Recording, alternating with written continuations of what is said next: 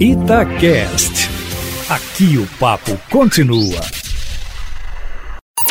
Em cima do papo, com Edilene Lopes.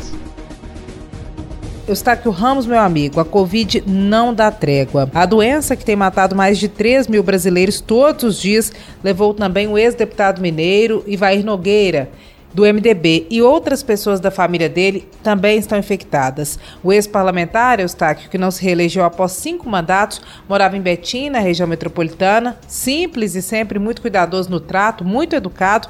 No gabinete dele sempre tinha um queijinho, uma goiabada, produzidos por ele e pela família. Assim como milhares de brasileiros, só em Minas, cerca de mil pessoas têm aguardado na fila todos os dias por um leito. Ele também chegou a aguardar por um leito. Conseguiu a internação, foi para o CTI, mas não resistiu. O fato de ele, Eustáquio Ramos, e outros políticos terem esperado mostra o quão grave a situação é.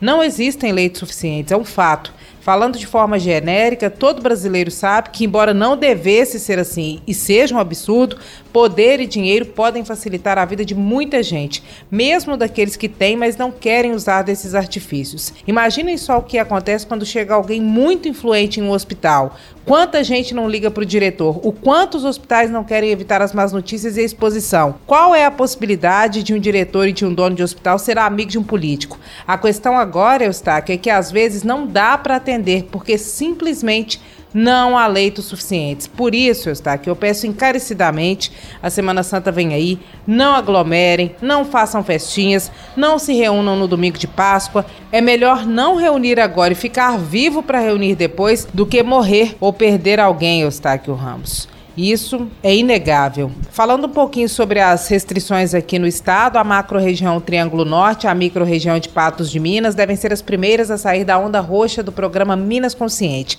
Elas também, Eustáquio, foram as primeiras a entrar. A partir da segunda-feira que vem, depois do domingo de Páscoa, conforme nós informamos na parte da manhã, em primeira mão, essas duas regiões voltam para a onda vermelha, que é menos restritiva que a roxa, mas ainda assim só permite o funcionamento do que é essencial. Ela não tem, por exemplo, exemplo, o toque de recolher às 8 da noite. Segundo fontes do governo, por causa do cumprimento rígido da onda roxa, Nessas regiões, as medidas funcionaram bem, por isso elas retornam agora, com os índices diminuindo, para a onda vermelha. Enquanto isso, até lá, até domingo de Páscoa, todos os municípios do estado permanecem obrigatoriamente na onda roxa do programa Minas Consciente. Aqueles que insistem em não obedecer, o governo do estado, através da Advocacia Geral do Estado, tem entrado na justiça para pedir o cumprimento da adesão. Por falar em governo do estado, Eustáquio Ramos, o governo de Minas não conseguiu a separação do Detran da Polícia Polícia Civil por via administrativa e agora está tentando por via judicial.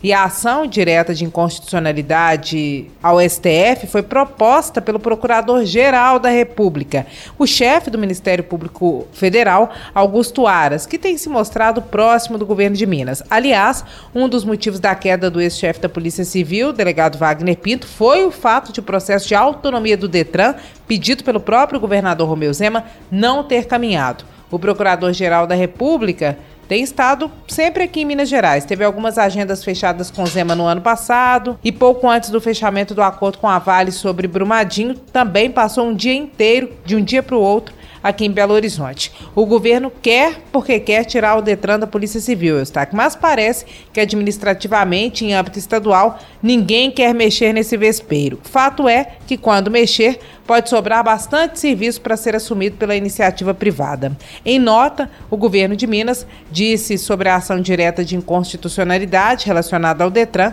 que a Advocacia Geral do Estado recebeu a ação proposta pela PGR, pela Procuradoria-Geral da República, e irá se pronunciar pronunciar nos autos do processo, Eustáquio Ramos. A nota completa está na coluna em cima do fato, meu amigo. É isso. Eustáquio Ramos, a coluna em cima do fato está fazendo um ano e para comemorar nós lançamos um filtro de stories. A pessoa que entra e faz um videozinho com selfie ou uma foto com selfie pode usar a frase em cima do fato na foto ou no vídeo. Então quem estiver em casa com notícia em primeira mão, em cima do fato, querendo mostrar algo que acha legal, é só usar o nosso filtro, chama em cima do fato, tem o um íconezinho da coluna e compartilhar e marcar a gente lá no Instagram, arroba repórter Edilene Lopes. É isso, meu amigo. Amanhã eu volto, sempre em primeira mão e em cima do fato.